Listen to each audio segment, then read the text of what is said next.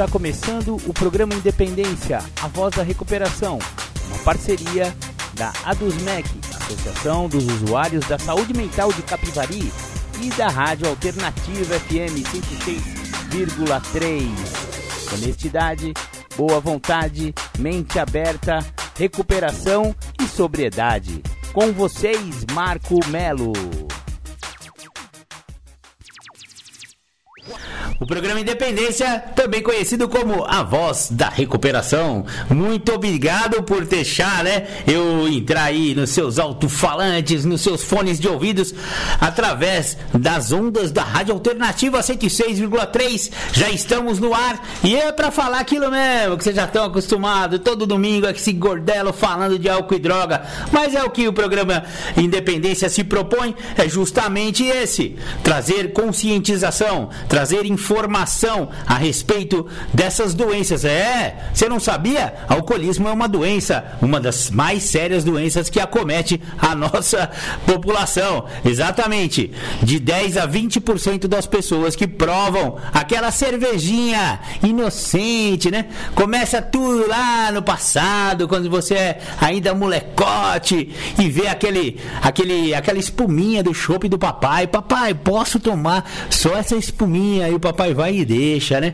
Ah, o, a, aquele, aquele palitinho de, de sorvete que mexe a caipirinha na praia, sabe aquele docinho, gostosinho?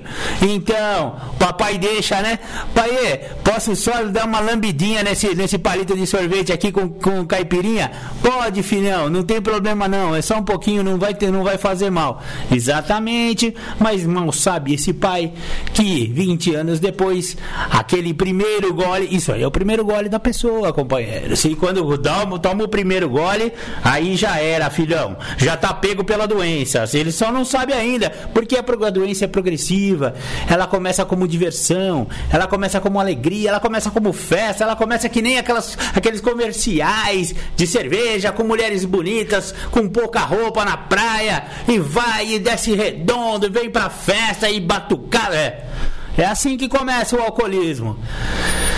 Mas a pessoa é uma daquelas, daqueles 20% que desenvolve o alcoolismo e que aquele inocente chopinho, né? Aquele inocente espuminha do chopp ou aquela inocente lambidinha do palito de sorvete que mexia a caipirinha do papai fez com que o cara fosse pro fundo do poço. Exatamente. O cara vai pro fundo do poço, 20 anos depois, está todo arrebentado aí, tá todo lascado na rua. Às vezes, quando tem uma família, gente de quem? Aí a família acoberta a doença, né? E vai, e vai tentando, vai tentando é, manipular, né? Para que as pessoas não percebam que o filhinho dele tem problema com álcool. É, quantas pessoas têm problema com álcool que são escondidas atrás do seu dinheiro? Mas não adianta, uma hora esse cara vai perder tudo. Se não perder tudo financeiramente, porque ele já tinha dinheiro quando ele começou, né? A família não deixa perder todo, porque tem muito dinheiro, mas vai perder tudo espiritualmente, vai perder tudo moralmente, vai perder casamento, vai não vai ver os filhos crescer. A verdade é essa, o alcoolismo é uma doença muito séria e devemos ter muita seriedade ao tratar dessa doença. A gente brinca bastante aqui no programa Independência, afinal, não precisa ser também chato e sisudo para falar de alcoolismo. Falamos com alegria, falamos porque existe recuperação. E é, essa doença é fatal, ela é mortal, é, e mais porém pode ser estacionada. Olha que glória! Existe um programa de recuperação que pode estacionar essa doença. Então, conheça os 12 passos de Alcoólicos Anônimos, de Narcóticos Anônimos, de Neuróticos Anônimos, de Naranon, de Alanon, que também não é só a pessoa que bebe que fica adoecida, a família inteira fica adoecida. Aliás, o alcoolismo e a adicção são doenças familiares, são doenças da família.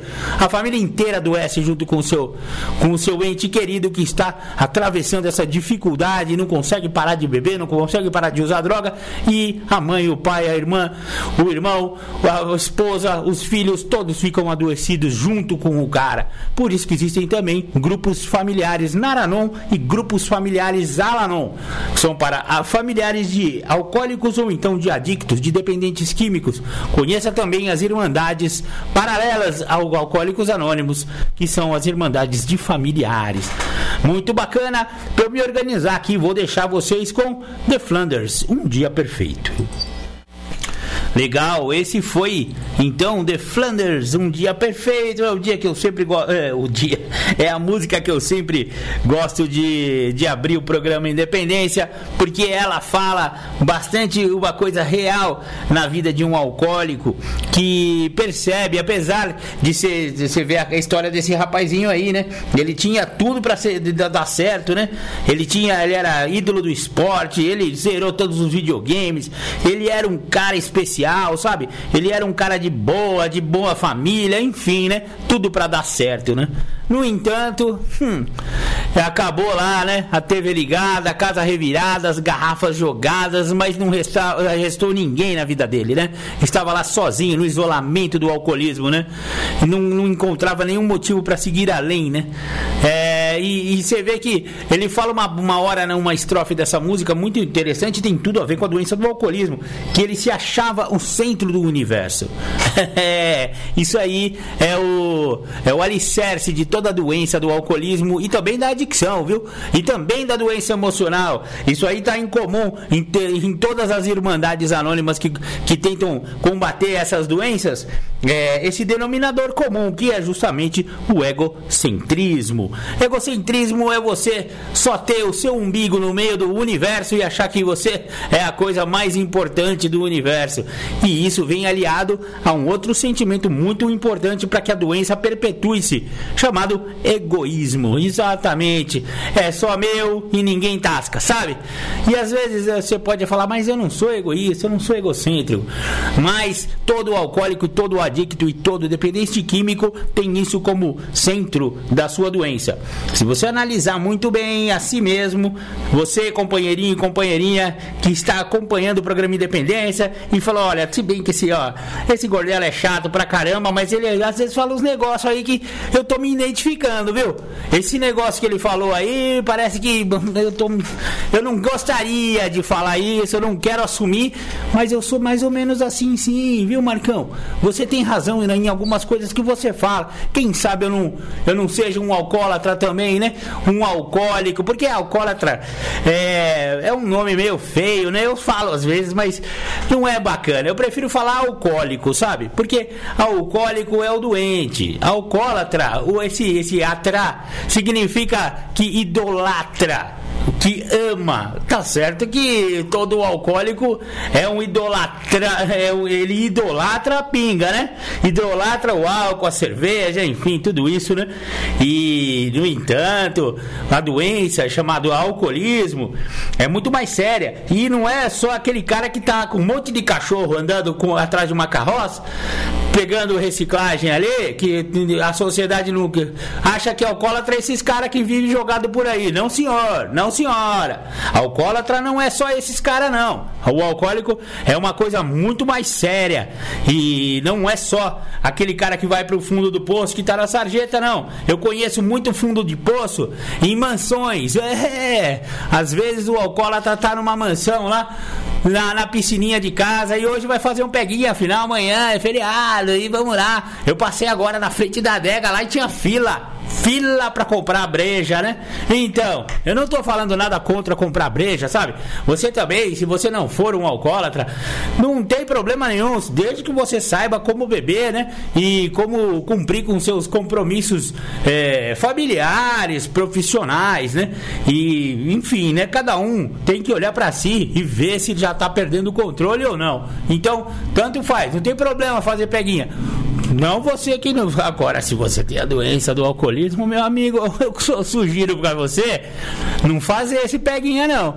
Porque o peguinha começa na sexta e termina na próxima, na próxima quarta.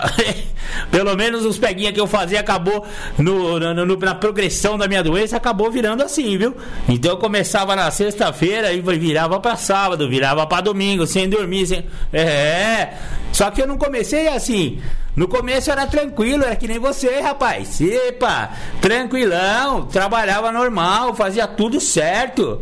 E isso aí durou 10, 20 anos foi funcionando. Só que a doença vem devagarzinho, vem comendo pelas beiradas e quando você vai ver, é gol. É gol da doença e marca um golaço em cima da gente. Maravilha, vamos para a primeira temática do dia com o companheiro Júlio César Butti. Ele vai falar sobre a história de um rapaz que ficou sóbrio, limpo durante 10 anos, recaiu, depois ficou mais 5 anos, recaiu de novo, depois ficou mais 2 anos, recaiu de novo, depois ficou mais um ano, recaiu de novo. E aí finalmente vocês vão entender como que funciona a doença e o que, que aconteceu com esse rapaz que não conseguia ficar limpo. Vamos então, Júlio César Butti. Julião, muito obrigado pela sua temática de hoje. Bom dia, nós vamos falar de primeiro passo, porque ontem uma pessoa recaída, que já ficou limpa há alguns anos, vários períodos, períodos de 10 anos, seis anos, cinco anos, dois anos, agora um ano, me faz a seguinte pergunta: Mas eu tenho o programa. Eu falei: Não, você não tem. Por isso que você voltou a usar. Então você acha que eu não tinha o programa quando eu fiquei 10 anos? Eu falei: Eu acho. E quando eu fiquei de 5 a 6, o que, que você acha? Eu falei, eu acho que você também não teve. E quando eu fiquei 3 anos? Eu falei, eu acho que você não teve mesmo. E quando eu fiquei agora 2 anos, cara, o que, que você acha? Falei, agora que comprova que você não teve. Ele falou, e agora essa última vez que eu fiquei somente um ano? Por que, que você acredita que eu só fiquei um ano e voltei a usar? Falei, porque aqui define o que eu estou tentando te falar você permaneceu sem uso porque você teve um, um, ganho, um benefício. Então, primeiro você teve um benefício maior aos 10 anos, que aqui você conseguiu fazendo dentro de um processo de transferência. Você teve aqui cinco anos de faculdade, você ficou noivo, você casou. E aí depois o que, que você fez daqui? Você voltou a usar droga e você abandonou o casamento, não exerceu o que você se formou e nunca mais voltou para o grupo. Aí ele já ficou mudo, ele ficou em silêncio. A hora que eu mostrei isso para ele. Aí ele falou, cara, mas depois eu retomei o grupo novamente, retomei o processo de não ficar fazendo uso e fiquei mais 5, 6 anos limpo. Falei, novamente outro processo de contra-transferência, uma busca incessante de um desejo imaturo de ser feliz.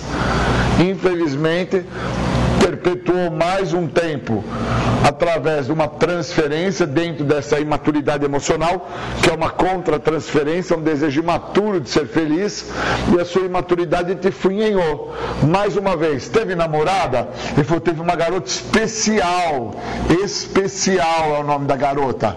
Eu falei, quanto tempo durou esse relacionamento? Ele falou, uns quatro anos. Eu falei, dentro dos seis anos limpo? Ele falou, é. Eu falei, mais o que que teve? Ele falou, ah, teve um envolvimento com a questão da saúde do meu pai e da minha mãe. Eu falei, e assim que houve o desvínculo dessa namorada, o desvínculo dessa questão da saúde do teu pai e da tua mãe, o que, que você entendeu? Ele falou, nem sei, eu sei que hora que eu percebi eu estava bebendo. Eu falei, então, teu desejo imaturo de ser feliz, mais uma vez se mostra presente.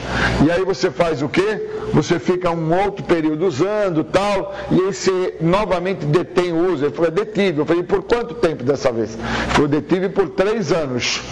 Eu falei, e agora, dentro desses três anos? O que, que aconteceu? Ele falou, cara, eu comecei a perceber que eu comecei a ficar restrito em relação ao que é recuperação. Eu falei, como assim? Ele falou, comecei a ficar mais seletivo. Eu falei, ah, você ficou seletivo? Nossa, eu falei, então, gente assim é que eu não quero do meu lado. Ele falou, como não? Ser seletivo não é importante, o programa não fala que agora tem até escolhas. Eu falei, então, aí mostra que a sua conduta de seletividade te fez ter escolhas por aqueles que você nunca olhou, que seriam os que iriam te mostrar como você se encontrava. Você se encontrava adoecido, porque tem uma parte no primeiro passo que diz: as restrições vão te privar do benefício que o programa tem a oferecer. Quando você se tornou seletivo, você se tornou restrito. Uma vez restrito, você não desfruta do que o benefício do programa oferece, que não é parar de usar droga, é se libertar da doença da adicção.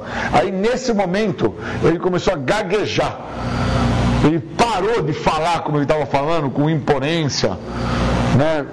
Ele tem assim um poder de locução até de indução, ele parou, começou a gaguejar e falou para mim, cara, aí eu volto a usar, mas num período mais intenso, mais comprometedor, mas menor. E aí eu entro novamente no processo de abstinência, Júlio.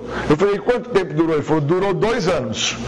Eu falei, nesses dois, dois anos, o que, que aconteceu novamente? Ele aconteceu, ele falou, cara, me voltei para o esporte, me voltei para algumas questões sociais, me voltei para questões físicas minha fiz algumas coisas que me deram assim um grande prazer. Eu falei, por que, que então usou droga novamente? Ele falou assim, não tem o porquê. Eu falei, tem sim, porque você não tem o programa.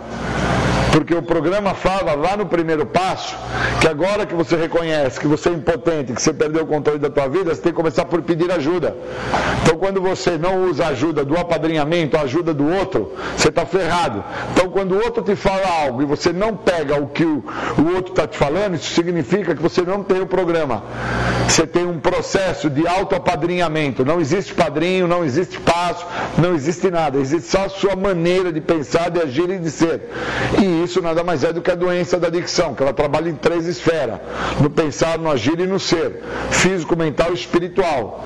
E a parte espiritual da doença é o seu total egocentrismo, que é o seu teu ser. Aí ele já chapou, o olho já encheu de água, já mareou, mareou né? Ficou todo mareado de água, o olho, ele abaixou a cabeça e falou: Cara, então esse último ano aqui que eu consegui ficar limpo e que aí eu volto a usar e agora eu não estou conseguindo mais deter, isso significa que o programa existe, mas eu não uso. Falei, seja bem-vindo. Pela primeira vez, você acabou de assumir para você, para Deus e para outro ser humano, que é o meu caso, que estou na tua frente como um amigo, que você não usa o que o programa te oferece. Porque você definiu bem. Né, suas restrições, suas privações, suas contratransferências, desejo imaturo de ser feliz, tudo que fala dentro dos sintomas da doença. E aí eu mostrei para ele que ele não tem habilidade com o programa, ele tem somente uma participação no programa. E essa participação se dá por ele ou, ou ter se envolvido e se relacionado com algumas pessoas do grupo que ele conheceu, que eram pessoas que notoriamente frequentam o grupo, porque não tem cabimento ficar usando álcool ou droga. Correto? Existe até uma pergunta no 12 passo que fala, né? Quais são os serviços que você presta?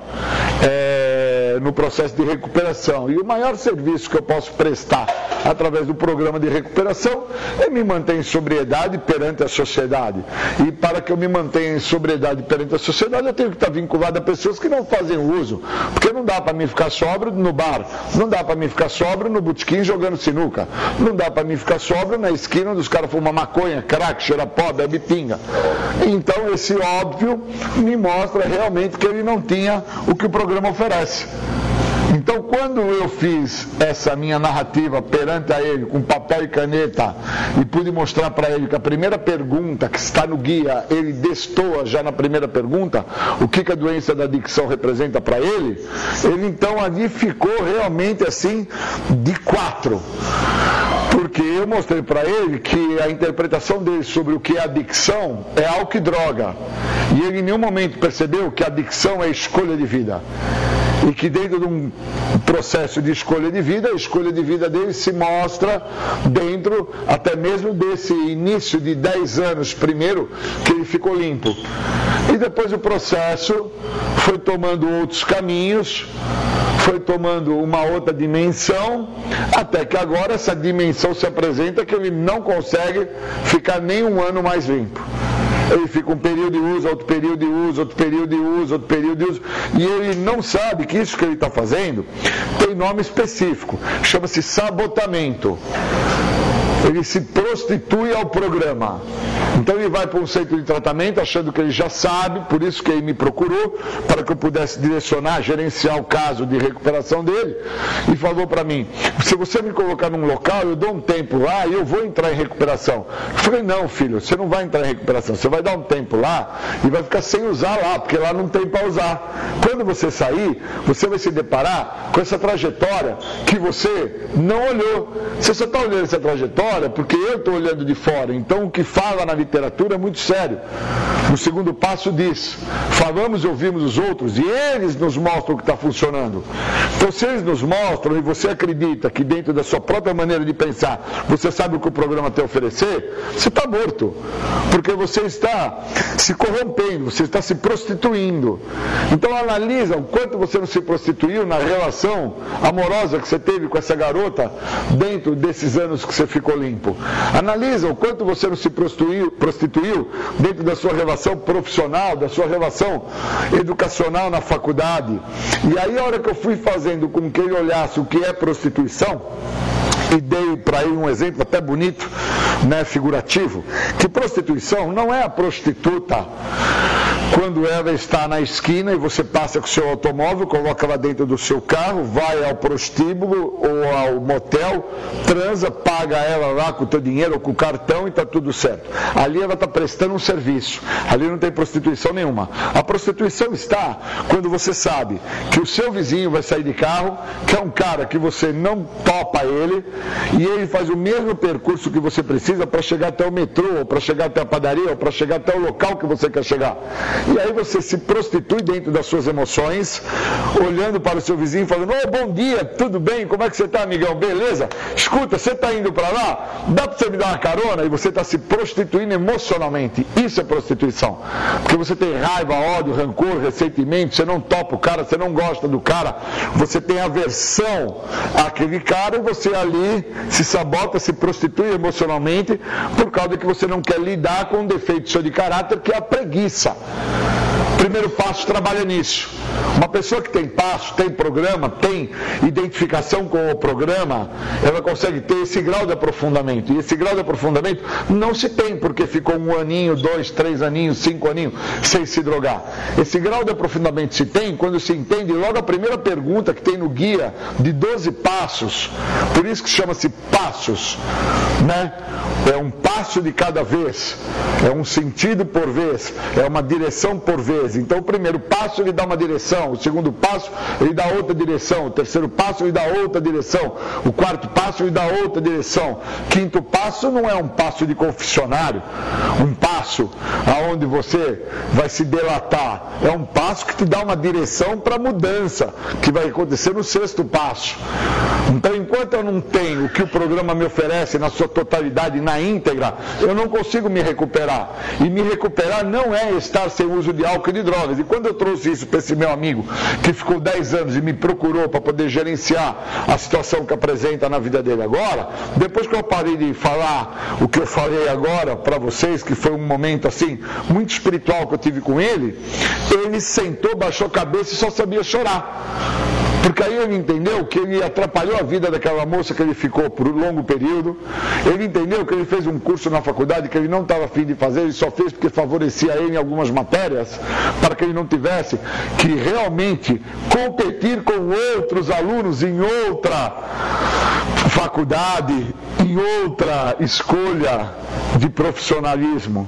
Então, quando ele começou a falar aberto e honestamente quem ele é, quem ele é passou a deixar de ser, então ele parou de se corromper, ele parou de se sabotar naquele momento comigo, e ele começou então a tratar de dentro para fora. Quando ele começou a tratar de dentro para fora, ele entendeu por que, que ele teve já até agora inúmeras internações, e dentro dessas inúmeras internações, ele nunca conseguiu permanecer um período longitudinal em recuperação. Ele ficou o maior tempo, que foram 10 anos, e agora, dentro de um processo decrescente, ele não consegue chegar a um ano em sobriedade. Ele consegue ficar alguns meses sem o químico, mas ele não consegue atingir sobriedade. Sobriedade significa aceitar a vida da maneira que a vida está se apresentando e viver o que ela está se apresentando. Então, quando se apresenta dor, raiva, ódio, rancor, ressentimento, medo, tristeza, ele não tem recurso interno para lidar com isso. E aí é que mostra por que, que ele volta a usar, porque ele não tem recurso interno. Então o que, que ele tem? Ele tem recurso externo, chamado cocaína, crack, maconha ou pinga. Então, uma pessoa que, infelizmente, não vive isso que o programa tem a oferecer, ela não entra em recuperação. Ela fica um tempo sem usar. E depois ela volta para o uso. Porque uma das características de quem é portador da doença da adicção são os sintomas que falam no primeiro passo. É a negação, é a justificação, é a racionalização, é a desconfiança dos outros, é a culpa, é a vergonha. E todos esses fatores que falam no primeiro passo, eles só vão ser quebrados quando eu entender o que fala na literatura do primeiro passo no texto básico. Um texto básico que define lá no primeiro passo, página 20, 21. Agora que eu sou impotente, impotente no dicionário significa débil. Agora que eu sou débil, como que o programa pode me ajudar? E está entre parênteses. Começamos por pedir ajuda. Quer dizer que se eu não pegar a ajuda do outro, o direcionamento do outro, a condução do outro, né, eu não estou em recuperação. Eu estou dentro do meu total egocentrismo, que é o núcleo da doença, e o núcleo da doença trabalha no autoapadrinhamento. E o autoapadrinhamento é quando eu acredito que eu já sei o que eu tenho que fazer. E quando eu acredito que eu já sei o que eu tenho que fazer, mostra então no caso desse amigo, que é uma pessoa muito querida minha, com 10 anos limpo, que ele nunca soube o que ele tinha que fazer. Ele nunca soube, não, não, soube na parte educacional dele, não soube na parte amorosa dele, não soube na parte profissional dele, não se manteve sóbrio. E é uma pessoa que eu conheço ele dentro do tempo que eu tenho de sobriedade, que são 25 anos. 25 anos é um tempo demasiadamente é, de peso para entender que inúmeras situações e adversidades já se passaram na minha história, como morte dos entes queridos, do meu irmão, da minha mãe, como perdas financeiras, situações socioeconômicas, como abalos de ordem emocional, que foram rompimentos amorosos e que envolve também a separação de filhos, separação de bens, perdas de, de ordem emotiva então todo esse processo é um processo de construção. Então a pessoa ela tem que construir da base, que seria primeiro passo, para o décimo segundo passo, que é onde eu vou viver tudo que o programa tem a me oferecer. Então a pessoa, ela não começa de cima para baixo, ficando limpa ela tem que entender que não estar fazendo uso da substância psicoativa, que é o que eu tentei falar para o meu amigo, é o requisito básico para ele entender por qual motivo ele nunca aceitou a ajuda do outro, por qual motivo ele nunca permitiu que o outro direcionasse ele, porque ele sempre sofreu do autoapadrinhamento, só que ele nunca teve uma leitura tão profunda feita por uma segunda pessoa, que foi o meu caso, perante a pessoa dele na data de ontem, que mostrasse para ele que ele nunca deixou com que o outro direcionasse o que está acontecendo na vida dele ele só aceita um pouco do que o outro tem a oferecer para ele quando ele se encontra numa situação adversa à situação que ele gostaria de estar. Então ele gostaria de estar dentro de uma situação onde ele tem fama, prestígio e poder, sexo, grana, bem-estar, acolhimento familiar. Ele gostaria de estar dentro de um processo de ganho. Quando ele está no uso do crack, da cocaína, da maconha e da pinga, ele está numa situação de perda. Estando numa situação de perda, o que, que ele interpreta? Que seria positivo para ele aquele momento de ganho que o outro está tentando dar para ele, direcionando ele. Então ele até aceita o direcionamento do outro quando o outro está falando. Mas a partir do momento que ele entende que o outro não está mais próximo e ele está fazendo e as coisas estão dando certo, porque ele acredita que está dando certo através da maneira dele fazer. E aí ele só vai descobrir que não vinha dando certo através da maneira dele fazer quando ele volta ao uso. Então muitas vezes o cara volta ao uso e não é na cocaína, no crack, que é a droga que ele fez como droga de eleição na vida dele. Ele volta ao uso lá no álcool, que é uma droga que ele nem fazia o uso e não era mais a droga de eleição na vida dele. Então, quando jovenzinho, com 12, 13, 14 anos, a droga da eleição na vida dele era maconha. Ele tinha eleito a maconha como a droga da vida dele. E no decorrer do, da trajetória do processo de vida dele, ele foi elegendo outras substâncias. E aquela que era a primeira que ele tinha feito a eleição dela, colocado ela no pedestal, ela não tem mais validade. E é assim que ele faz com o programa de recuperação dos passos do grupo dos anônimos. No primeiro momento, ele elege o programa como programa a salvação da sua vida. E no decorrer da trajetória do tempo que ele vai ficando sem uso, que é o que aconteceu aqui, vai havendo um distanciamento do programa, porque não existe importância no programa. Existe importância na namorada que ele conseguiu, na faculdade que ele foi fazer, nos ganhos financeiros, materiais que ele teve com o pai, com a mãe, com a família. E dentro dessa trajetória, dentro dessa construção, é que a gente tem que entender o que, que vinha acontecendo. Por isso que a falta de maturidade, no caso, a imaturidade emocional, uma perda desse ganho de maturidade que o programa oferece. Essa perda, ela se apresenta para a pessoa quando ele começa a ter algum ganho externo. Ele deveria evoluir de dentro para fora e não de fora para dentro. Então, essa inversão de valores, que é o que justamente os programas de recuperação acabam fazendo nas pessoas, é o que condena as pessoas para que elas fiquem limpas. Porque o cara para de usar droga e se melhora de fora para dentro. Ele fica bonito, corado, forte, trata o dente, compra óculos, passa perfume, desodorante, corta o cabelo, faz a barba, passa fio dental, isso tudo é externo. E aí o que, que ele não entende? Que a primeira coisa que deveria ser tratado na história pessoal de vida dele é a parte psíquica. E ela vai ser vista, por último, só quando ele volta a usar. Que aí ele passa a pensar, repensar, refletir, avaliar, permitir que o outro venha e direciona e traduz para ele o que a imaturidade dele fez com ele. E a imaturidade fez com ele sem ele perceber. Porque ele começou a ter ganhos externos, o carro, a moto, o barco, a lancha, a transa, a namorada, o passeio de barco, a casa na praia, a faculdade, a nota 10 no curso, o bem-estar físico. Então todo esse processo é uma infelicidade que dentro do tempo que esse meu amigo ficou em sobriedade, ele não teve maturidade para olhar. E esta perda de maturidade se deu por ele estar sem o uso do químico. Se ele tivesse fazendo uso da substância química, ele não teria nenhum desses ganhos. Ele só teria químico. E aí quem olhasse para ele iria olhar e falar: usa droga. Como ele não está usando droga, quem olha para ele não vê a doença. Então, por não enxergarem a doença, porque essas pessoas de fora olham a doença como a cocaína, o crack, a maconha e a pinga. E a doença não é a cocaína, o crack, a maconha e a pinga. Qualquer tipo de substância psicoativa, alteradora de humor, é o produto do resultado final da doença. A doença da adicção, fala na nossa literatura, que ela não é as drogas, ela não são os meus comportamentos. Eu sou doente de uma coisa. Essa coisa antigamente era definida como fator X.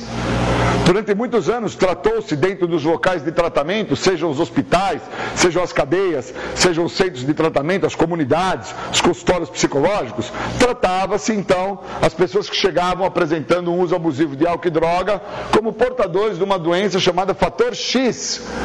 E atualmente houve uma mudança na nomenclatura para algo chamado uma coisa. Então a pessoa é portador de uma coisa. E aí os programas dos anônimos, através do Guia dos Passos, definem muito bem essa coisa. Quando diz que nós somos adictos da doença da adicção, não são das drogas e nem do nosso comportamento. Então ou eu trato a doença da adicção, ou eu interpreto que o processo do autoapadrinhamento ele é efetivo, ele é ativo, ele é contínuo. E se eu não quebrar ele através do que o primeiro passo me dá e me sugere, quando falo, agora que você reconhece que você é impotente, e eu tenho que no dicionário entender que impotência é debilidade e fazer a transação, né? Cara, agora que eu reconheço que eu sou débil, por onde eu vou começar? Eu vou começar por pedir ajuda. Então, quando tem essa frase, começo por pedir ajuda, então eu paro o autoapadrinhamento, eu paro a minha maneira de pensar, eu paro o meu jeito de ser e permito com que o outro venha para mim e fale o que eu preciso fazer. Somente assim eu sou liberto da doença da adicção. Fora isso, eu estou sobre os efeitos da doença. E quando eu estou fumando maconha, cheirando pó, bebendo pinga, eu estou sobre o efeito da substância. Eu preciso fazer essa separação na minha história pessoal de vida, para que eu possa me recuperar.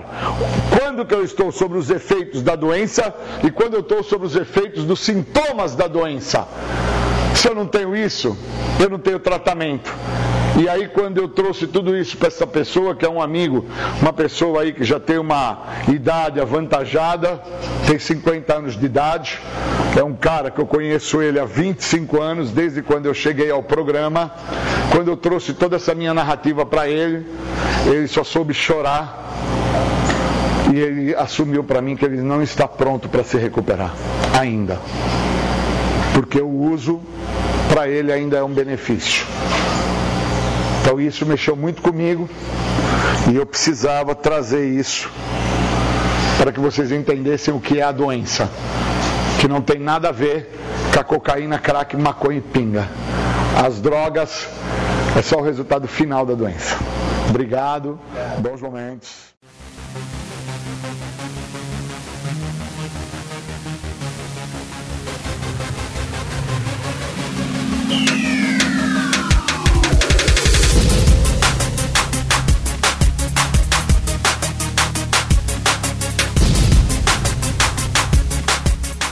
Você está ouvindo o programa Independência, a voz da recuperação. Para participar ou tirar suas dúvidas, ligue 3492 3717 ou então pelo WhatsApp 99650 1063. Legal, voltamos com o programa Independência, a voz da recuperação. Acabei de receber um telefonema simpaticíssimo da Lourdes. Um beijão, Lourdes, no seu coração. Muito obrigado pelo incentivo aí, muito obrigado, obrigado pelas palavras.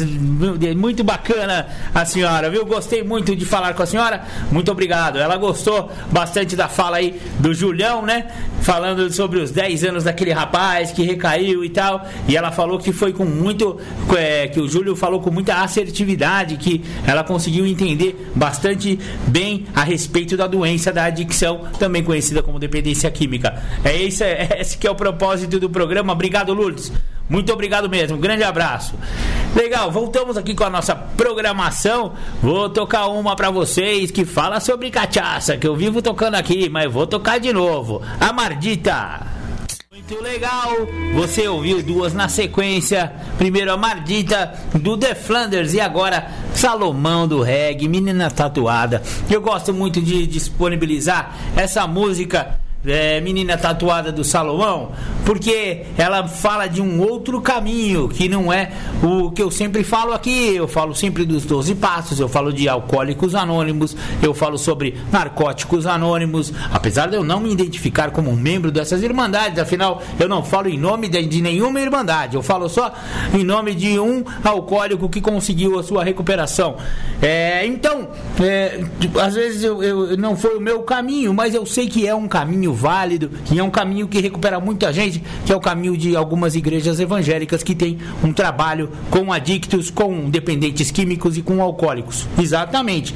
Muitas igrejas evangélicas também têm um programa de recuperação. Aqui ele está falando até agora no Só por Hoje o Amor e o Perdão. É a igreja que o, provavelmente o Salomão do Reggae conhece e está ali pregando a, a respeito deste programa de recuperação dessa igreja. Eu tenho Vou, aliás, mandar um grande abraço pro meu grande e querido amigo Fábio.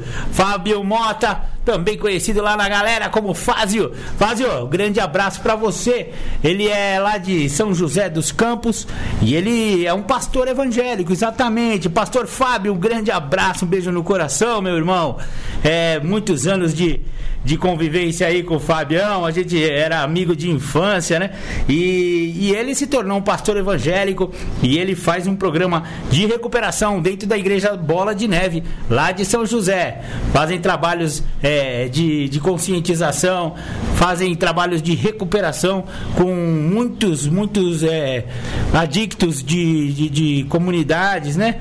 E, e também leva mensagem nas Cracolândias, exatamente. O Fabão, hoje em dia. Então você vê que as igrejas evangélicas também têm programas de recuperação. Então, se você não, não se identificou com as coisas que a gente fala aqui sobre do, 12 passos e tal, tal, tal, e vai lá no AA, vai lá no NA, mas você tem mais facilidade entrar numa igreja evangélica, procure se na sua igreja tem um programa de recuperação. E também você que é católico também pode entrar em recuperação através da pastoral da sobriedade, lá no Giro das Irmandades, acabamos de falar sobre a pastoral. Também é um programa de recuperação da Igreja Católica. Então, existe também recuperação através das igrejas. Muito bem, muito obrigado. Legal, vamos aí para os nossos apoios culturais e já já a gente volta. Legal, este é o programa Independência, a voz da recuperação. Voltamos aqui dos estúdios da Alternativa FM 106,3. Maravilha!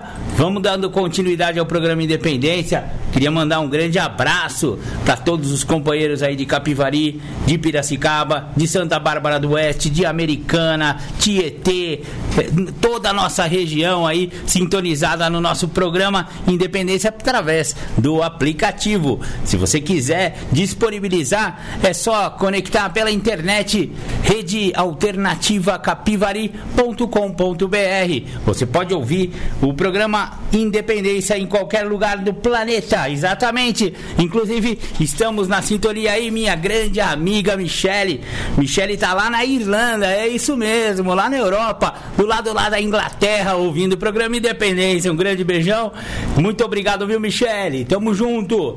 Legal. Também mandar um grande abraço pro companheiro Noel. Hoje ele falou que não vai estar tá ouvindo o programa Independência, que ele tá lá na. Talvez ele fosse sintonizar, porque ele tá no almoço lá com a família. Um grande abraço aí, seu Noel. Muito obrigado. Obrigado a todos os companheiros aí. Maravilha? É, beleza. Vamos agora ouvir um pouquinho da Mônica. Mônica Papo Reto, Mônica Batista. Fala um pouquinho aí sobre sai do seu umbigo um pouco. Meu problema, meu relacionamento, meu dinheiro, minha dificuldade meu filho, meu casamento, meu trabalho, minhas dívidas, minha doença, minha saúde, meu, meu, meu e meu.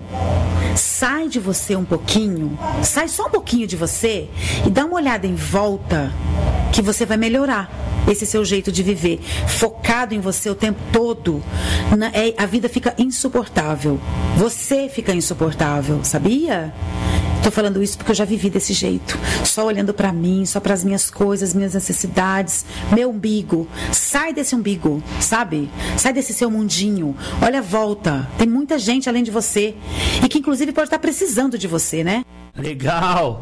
Mônica Papo Reto, é essa mesmo, Mônica Batista, lá do seu portal do YouTube. Se vocês quiserem conectar lá, é só escrever Papo Reto no YouTube que você acha a Mônica. Tem vários toques que ela dá, muito bacana. Legal! Agora sim, vamos voltar aqui com o programa Independência. Agora eu vou disponibilizar para vocês. Sou um alcoólico cruzado, que é uma outra maneira de falar que eu sou um ex-pingaiada e ex-noia. A minha verdade é essa. Não adianta eu querer ficar enfeitando. É isso que eu sou. Fui muito pingaiada mesmo e fui um noia daqueles. Nossa senhora, né? Sentado na mesma roda daqueles de cobertorzinho nas costas, sabe? E eu, eu só não tinha cobertorzinho nas costas porque eu não tenho frio, né? E na pinga então, eu não sentia frio. Mas eu, os meus companheiros de, de, de corote de cachimbo tava tudo com os, com os cobertorzinhos nas costas lá, na mesma roda que eu, né? Então não adianta eu ficar enfeitando aqui que eu era bonitão, que eu era isso, que eu era aquilo, porque no fundo a minha doença é igualzinha a desses caras, né? E aí eu tava refletindo ali, né? Enquanto vocês estavam falando. Jonas falou de né, é mais difícil ir no, no boteco, é mais fácil eu ficar lá do que eu, eu resgatar alguém, né? E eu concordo com isso. E a minha doença é bem tinhosa, né? E quando eu conheci o programa, eu estava internado ainda, né? Mas já estava uns, uns seis meses quase já lá, lá na clínica, já estava já estava bem, assim, a cabeça já tinha voltado né, a mais ou menos a normalidade, né? É, mais ou menos, né? Aliás, até hoje não voltou direito, né? Amanhã, dia 12 de outubro, eu, eu faço oito anos né, de sobriedade. É, foi no dia de Nossa Senhora, eu entreguei na mão dela, né? Entreguei na mão dela essa recuperação e deu certo, né? É a minha padroeira da recuperação, né? Então, mas nesse, nessa ocasião aí, a, a doença ela se adapta. Porque o que, que é a doença? A doença é como se fosse a, a, a minha pessoa introjetada, está escondido. Tem um cara que nem eu, que é o, digamos, o meu diabo, né? Eu em forma de demônio, que estou escondido dentro de mim. E tudo que eu quero fazer é esse cara que está aqui, que acha que tem o controle da vida, voltar ao primeiro gole. O único objetivo da doença é o quê? O que, que uma doença, o que, que o câncer quer? Quer matar o cara.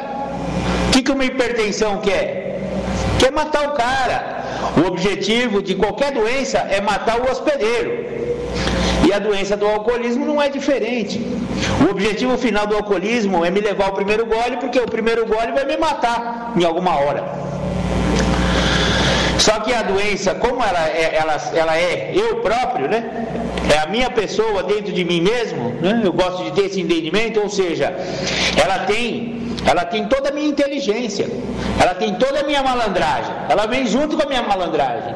Aliás, ela é a minha parte malandragem, a parte que eu hoje em dia eu tento não ser, mas a doença continua sendo. Aquele, aquela história que eu contei de malandragem, de tráfico de droga, de vender maconha, aquele lá é minha doença, aquele sou eu sou eu introjetado em mim. Aquele malandro ainda mora aqui, ele está enjaulado por esse programa de 12 passos. Mas a chave está na minha mão. Eu que determino se eu abro ou não a cela e deixo o preso sair. Imagine só, né? E aí, eu internado lá, a doença já pensou assim, né? E agora, né? Ferrou agora. Agora esse cara tem uma porra de um programa que ele tá me enjaulando aqui, eu tô preso aqui, como é que eu vou fazer para sair, né? E eu me imagino como se eu tivesse mesmo numa cela e tudo que ia passar na minha cabecinha para eu sair daquele lugar, né? A doença é isso aí. Ela está presa na cela a todo momento, ela está pensando em fugir. É que nem aquela história do Conde de Monte Cristo, que ficou 20 anos preso lá, bolando um sistema para sair daquele lugar. Né? Então ele a hora que o companheiro dele morreu, ele trocou o corpo com o companheiro, costurou o saco por dentro. É, puta história da hora. Eu sempre me identifiquei com essa história. Por quê? Porque eu sou esse preso. A minha doença está nessa situação. Eu aprisionei ela lá e ela está tentando fugir. Então, a minha recuperação é essa eterna luta. Eu sou o carcereiro e eu sou o preso ao mesmo tempo. E o carcereiro é o cara que precisa entrar em recuperação, é o que tem, é o, que tem o programa. Tem que manter esse cara preso. Eu tenho, tudo que eu tenho que fazer é manter esse cara preso. Se esse cara fugir, babau. E é o que o Jonas falou. Eu, a doença minha, quer é que eu vá no boteco, fingir que eu vou buscar alguém lá. Porque a doença quer ficar lá, é uma maneira dela fugir da cela. E eu lá internado, ó, não, não termina a história, olha que como eu dou volta. Eu lá internado, fiquei imaginando assim, né? Olha que, que ideia boa que eu tive. Eu falei, ah, já sei o que eu posso fazer, né? Eu posso voltar lá na minha favelinha lá e tentar resgatar uma meia dúzia lá que eu quero. Tudo meu amigo, né? Amigo de cachimbo, amigo de copo. A minha ideia. Vou lá, levo a mensagem, sozinho, né? Claro. Minha doença quer sozinho, não quer falar, ô companheiro, vamos nós. Porque se eu convidar você e você, vocês vão falar, Marcão, você tá maluco? Que maneira em favela, rapaz? Lá nós não vamos resgatar ninguém, nós, nós, nós vai lá e chupar o cachimbo. Nós vai cheirar a carreira e nós vai tomar um corote se a gente for lá. Por quê? Por isso que o programa tem os órgãos de serviço e dão treinamento para esse tipo de coisa, porque um companheiro sozinho dentro de um boteco é, é um pingaiada. Mas dois ou mais companheiros fazendo uma abordagem, para começar, nunca é sugerido fazer uma abordagem com quem já está alcoolizado. Não adianta eu falar para alcoolizado. Por isso que quando a gente recebe no linha de ajuda um pedido de ajuda de uma mãe, de uma esposa, para ah, faça uma visita na casa do, do pingaiadinha lá, a primeira coisa que você tem que falar para o familiar é o seguinte: ele está alcoolizado hoje? Ah, ele bebeu sim de manhã, tá dormindo agora lá. Falou, ó, então vamos marcar um dia, de preferência quando ele estiver na ressaca e não na, na, no álcool. No álcool ele não vai entrar na cabeça dele. Não adianta fazer abordagem com um cara que estiver sob efeito. E a mesma coisa para o NA. Adianta eu ir na favela? Adianta eu ir lá onde os caras usam droga? Tudo chapadão lá e ficar falando de, de NA, de AA? Não adianta. O que, que a minha doença quer? Minha doença é o Conde de Monte Cristo, rapaz. Ela quer fugir daquela ilha. Tem um outro filme também, é um livro também, chama Papillon, que é a mesma história. Legal pra caramba também. O cara fica a vida inteira para fugir daquela ilha lá. E ele fica contando as ondas lá. Porque nada fugia daquela ilha. Aí ele percebeu que vinha não sei quantas ondas e depois era sete ondas, né? Sete ondas vinha depois uma voltava. Ah, essa é a hora. Aí ele fez uma jangada de coco, um negócio assim, uf, aí foi na onda certa e conseguiu vazar dali, né? Essa aí é a minha doença. Minha doença é um, é um, é um preso que está numa ilha e precisa fugir. E eu sou responsável para que esse, que esse cara aí que esse cara não é o papião, não, não é o coach de Bronze de Cristo, não é o vingador, o cara do bem. Pelo contrário, o cara do bem é o carcereiro nessa história aí. Sou eu. Esse cara aí é o bandido. Se eu soltar esse bandido, ele vai voltar a dominar minha vida e ele vai me matar. Porque é esse o objetivo dele, é me matar. Essa é a minha doença. Obrigado, 24 horas. Foi um depoimento de um anônimo de AA falando sobre o Conde de Monte Cristo. Ele comparou a doença com, com um preso, né? Como se a parte, né, a doença dele está enjaulada dentro de uma ilha que está dentro da própria pessoa. Foi uma comparação muito interessante, é uma boa abordagem a respeito do alcoolismo e da adicção. Muito bacana. Vamos então agora para a segunda parte, o segundo, é, a segunda temática aqui do dia, do companheiro Júlio César Butti, lá de Campinas. Julião, agora falando sobre Desmontando-se. Bom dia, eu vou falar de um tema específico chamado Desmontando-se. Eu percebo que existe uma necessidade numa pessoa para começar sua história de vida dela se desmontar daquilo que ela acreditava ser e ao se desmontar ela então dá a abertura necessária para que ela não remonte dentro do que ela gostaria de ter sido, a qual ela não conseguiu. E aí, obviamente, ela montou aquilo que não deu certo. E ela nunca percebeu que aquilo foi montado, que aquilo não trouxe a ela nada de bom. Às vezes se percebe por causa que chegou-se ao estado de desespero, como fala na literatura dos anônimos, e somente assim ficamos prontos. E outras vezes vai se levar uma vida inteira e não vai se desmontar e não vai se entender do que se trata, o que se refere ter montado-se dentro de uma imagem criada, de uma ânsia, de uma vontade que se gostaria de ser.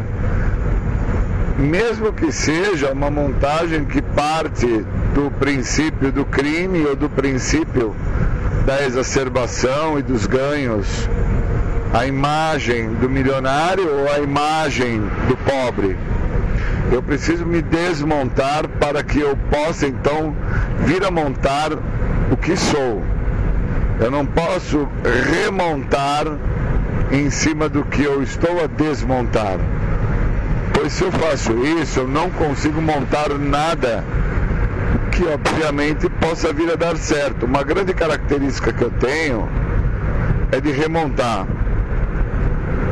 Pois eu acredito que aquilo que eu, eu era antes me fez mal, não deu certo, me prejudicou. E que agora eu preciso então montar algo melhor. Isso é o processo de remontagem. E quando eu desmonto quando eu retiro da cena aquilo que não funciona, eu consigo olhar o que sobrou. E olhando o que sobrou, eu consigo entender o que eu tenho em mãos para montar o que pode vir a funcionar e por quais motivos isso que eu estou vindo a montar pode dar certo. E dentro da personalidade, montar dentro de uma personalidade fragmentada, se diz olhar o que foi desmontado Olho isto com olhos de quem quer vir a montar algo para que dê certo e não com olhos de quem vai remontar alguma coisa em cima daquilo que não deu certo, pois não existia.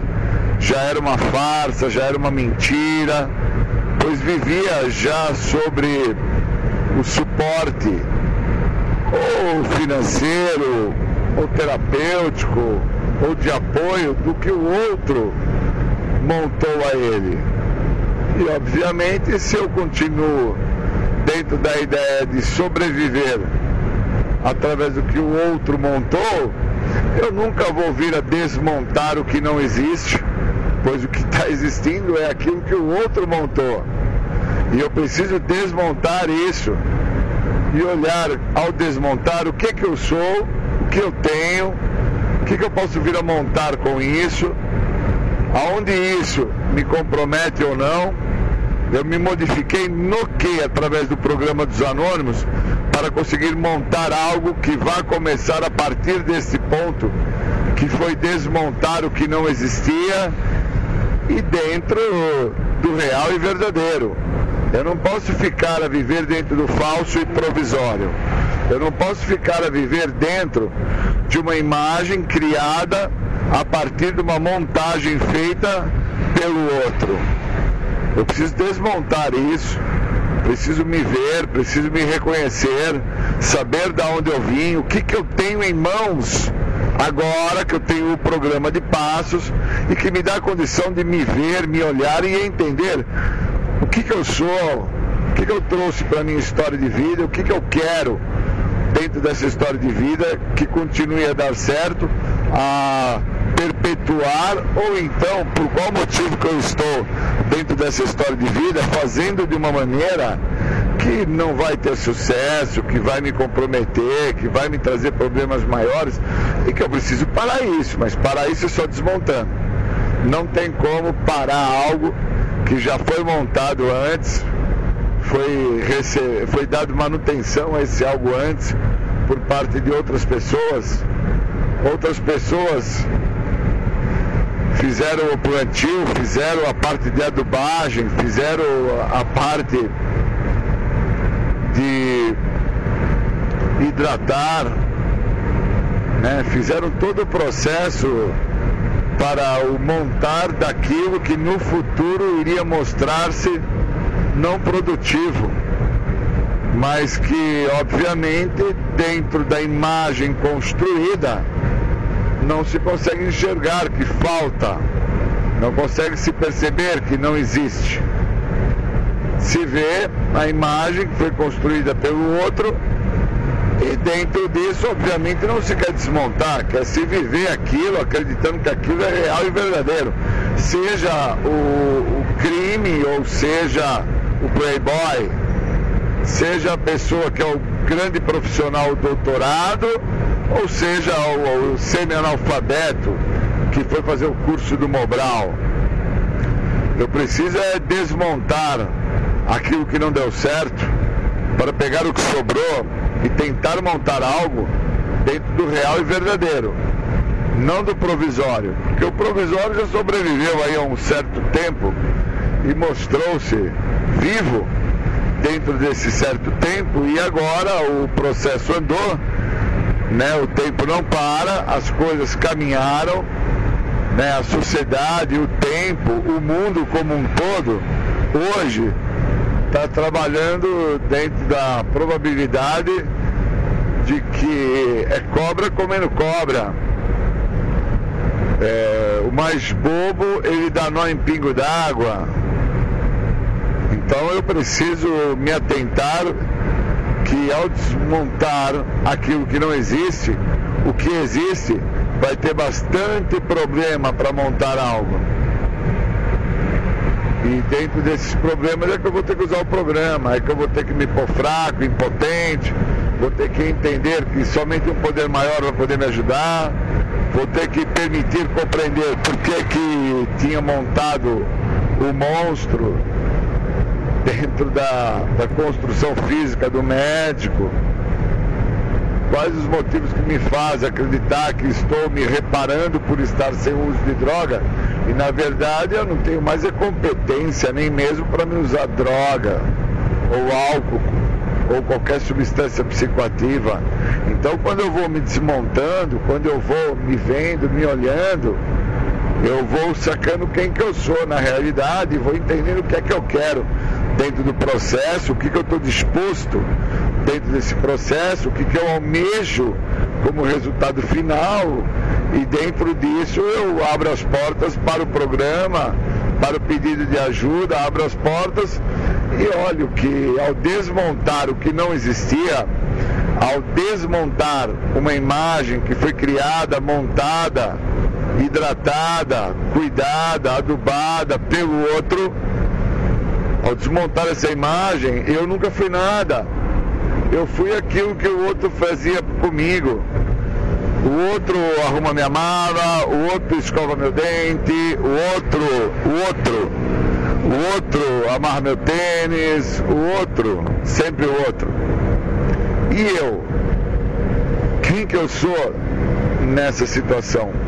Eu me encontro aonde nessa situação? Da onde que eu vim? Por qual motivo que o outro tem todo esse trabalho comigo? Qual que é a ideia dentro de todo esse trabalho aí que o outro, de certa forma, faz comigo? Qual é a ideia? Né? Vou permanecer dentro disso que foi construído pelo outro ou vou desmontar-me e vou vir a montar o que sou realmente, do zero. Porque eu tenho que começar do zero. Se eu não começo do zero, eu já estou com problema. Porque eu nunca vou dar valor ao que eu estou montando, ao que eu estou construindo, aquilo que eu sou. Nunca vou perceber o tempo. Nunca vou entender que o caminho é me dado, só que o caminho já não é mais meu. Mas uma vez que eu esteja no caminho, eu, naquele momento, traço o meu caminho. Mas ele não é meu, porque estou somente no caminho e preciso me desmontar nesse caminho para que eu possa me enxergar, me ver, me olhar, saber quem eu sou e dentro disso entender caramba, quem que eu tinha sido montado, por quem, para quê, qual era o interesse do outro em me montar daquela maneira, porque agora estou a passar um momento que eu tenho que me desmontar para descobrir o que, que eu vou ser e as consequências e todas as responsabilidades que eu acabo por trazer para mim quando eu me desmonto e eu estava preparado para isso? Ou o uso de álcool e de droga era algo que me ajudava a não ter que me olhar e agora que eu estou sem álcool e droga, me desmonto do impostor e tenho que me montar dentro do real e verdadeiro. E quem que eu sou na verdade? Porque sem aqueles que me montaram, quem que eu sou na verdade? Da onde que eu vim? O que é que eu estou almejando? Eu estou esperando o quê? Qual é a resposta que eu quero? Então, quando eu começo a me desmontar, quando eu entendo que me desmontando eu vou ter sucessos, eu vou ter compreensão e eu vou poder viver uma vida muito melhor do que todas as vidas que eu achei que eu já vivia, dentro daquela montagem, daquele personagem, daquilo que não existia, mas existia a partir do outro, pois o outro tinha definido quem eu tinha que ser, o outro tinha definido o horário que eu tinha que sair, que voltar, o outro tinha definido a roupa que eu tinha que usar, o outro definia a meia que eu tinha que calçar. Mas quem que eu sou, né? Porque agora eu tenho que me desmontar e me olhar. E isso daí traz um grande impacto de fundo emocional. E obviamente, dentro desse impacto que eu não estou habilitado a lidar, eu ainda fico querer a montar, que no caso seria uma remontagem em cima desse cara que não está dando certo. E não é assim que vai funcionar. Eu tenho que funcionar a partir do programa, da existencialidade de quem eu sou e o que eu quero para este que eu sou. Queria agradecer, bons momentos. e vamos dar continuidade a esse trabalho.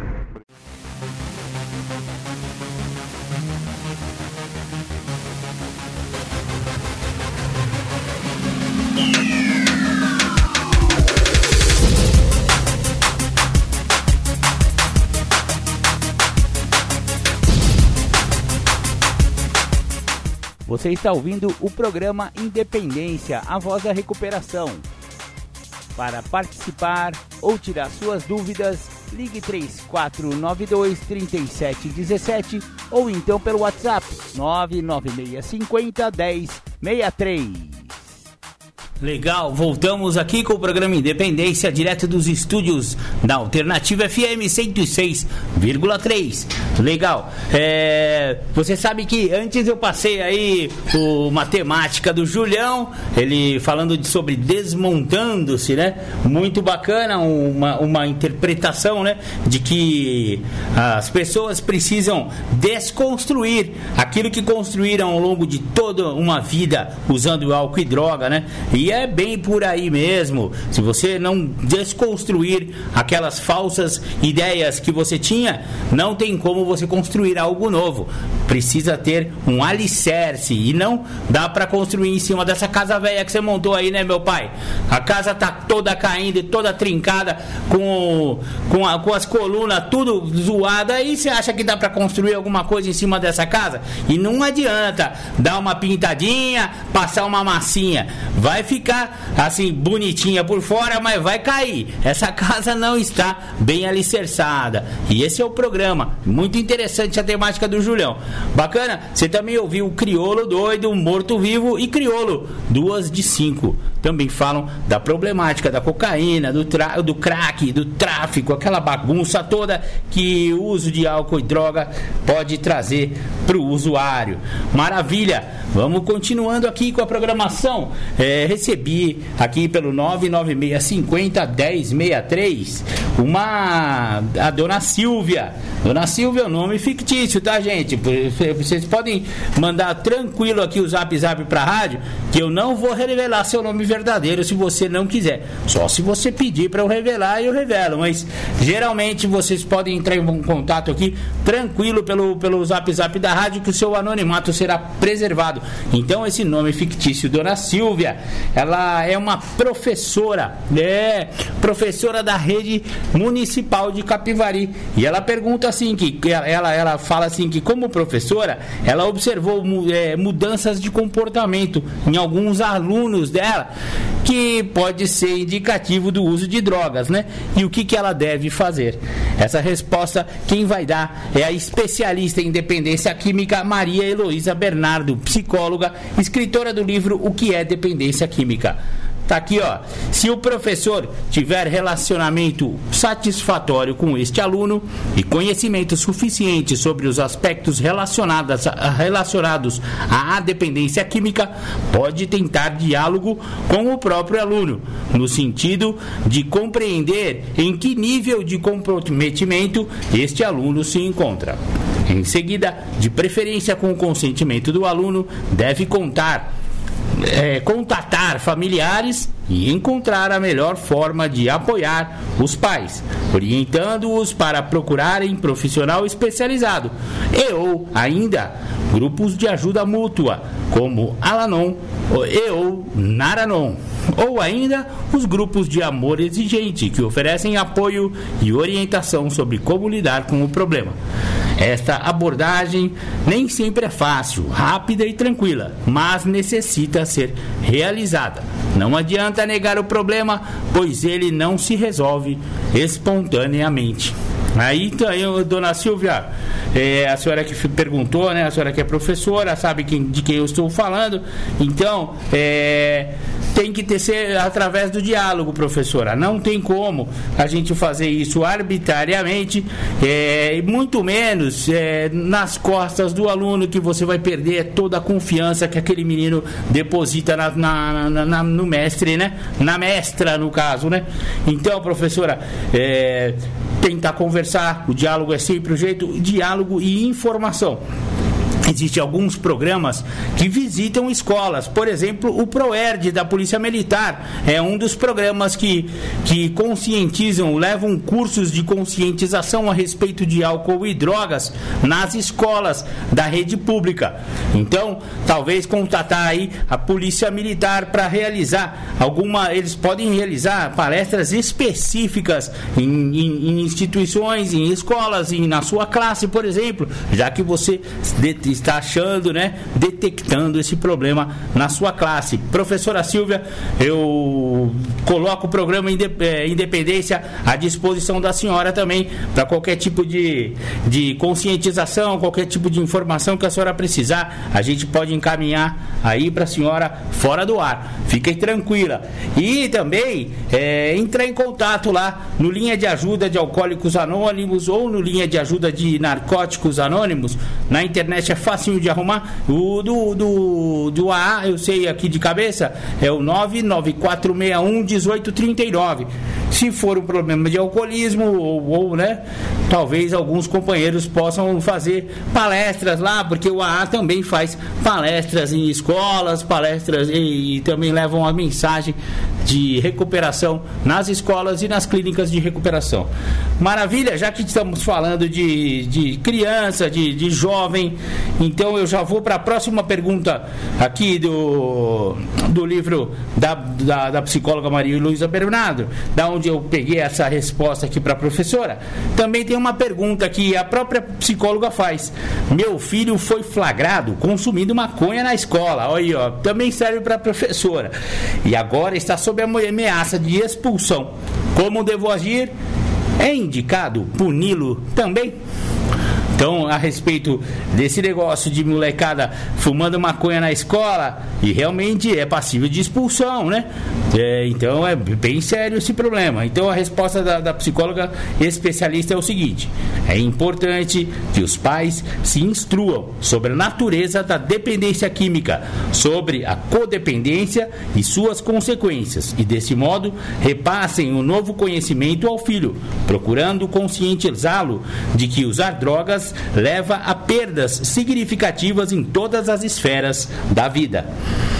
Convém ainda citar a ameaça de expulsão da escola como uma dessas consequências negativas que o filho deverá assumir.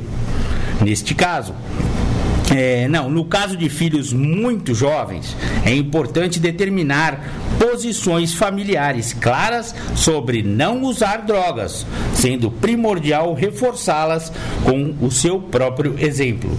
Paralelamente, sugere-se buscar ajuda de profissionais especializados em dependência química para que possam receber orientação profissional. Recomendam-se também os grupos de amor exigente que fornecem ajuda efetiva, afetiva e uma rede de apoio a pais que enfrenta este tipo de dificuldade. A firmeza o estabelecimento de limites e disciplina são condições fundamentais para lidar com os problemas das drogas dentro do lar. Muito legal. É, o, a, a, opinião do programa Independência é exatamente essa também da, da especialista Maria Luísa Bernardo. O caminho é a conscientização e a informação. Quanto mais informação a família tiver, mais fácil vai ser de instruir o seu rebento, o seu menino, a sua menina que foi, é, que está, né, sob suspeita ou então sob certeza de uso de drogas, né? E outra coisa muito importante que a psicóloga falou aí é que a pessoa tem que usar o seu exemplo. Então, sinto muito, se seu filho está usando droga e você bebe, você está dando um péssimo exemplo para ela. Porque é, a criança não é besta. A molecada, adolescente, mais esperto ainda. Então, o que, que adianta você falar para o seu filho não fumar maconha se você bebe todo dia? Ou se você bebe todo fim de semana? Exatamente, sinto muito dizer, mas bebida também é droga e você não tem moral para falar do seu moleque fumando maconha na escola se você faz peguinha todo fim de semana. Sorry, perdeu o Playboy. Não tem como. Então, se, se você está querendo que seu filho pare de usar droga, pare você primeiro. Pare de usar droga você, porque álcool é droga. Maravilha! Vamos chegando ao final do programa Independência. Queria mandar um grande abraço para todos aí que me permitiram, né, entrar em suas casas, nos seus fones de ouvidos, nos seus alto-falantes dos seus carros, né? Enfim, a, qual for a maneira, ou então sobre o aplicativo, né? Aquelas que têm o aplicativo da Rádio Alternativa, que ficaram aí me ouvindo pelo celular. Muito obrigado, né? Obrigado a todos os amigos, todos os companheiros aqui da nossa região, da nossa cidade, Capivari Rafar. Muito obrigado a todos. E agora vocês ficam com o programa Tardes Sônicas, as pedradas do rock and roll. Maravilha, muito obrigado. Um beijo no coração e tchau, tchau.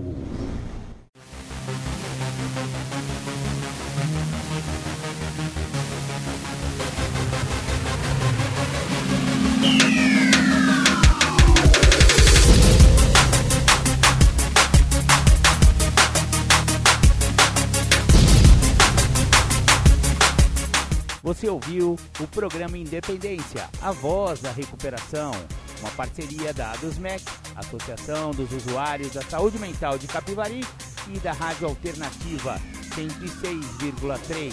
Até domingo que vem, com mais informações a respeito de dependência química e alcoolismo. Obrigado, até mais!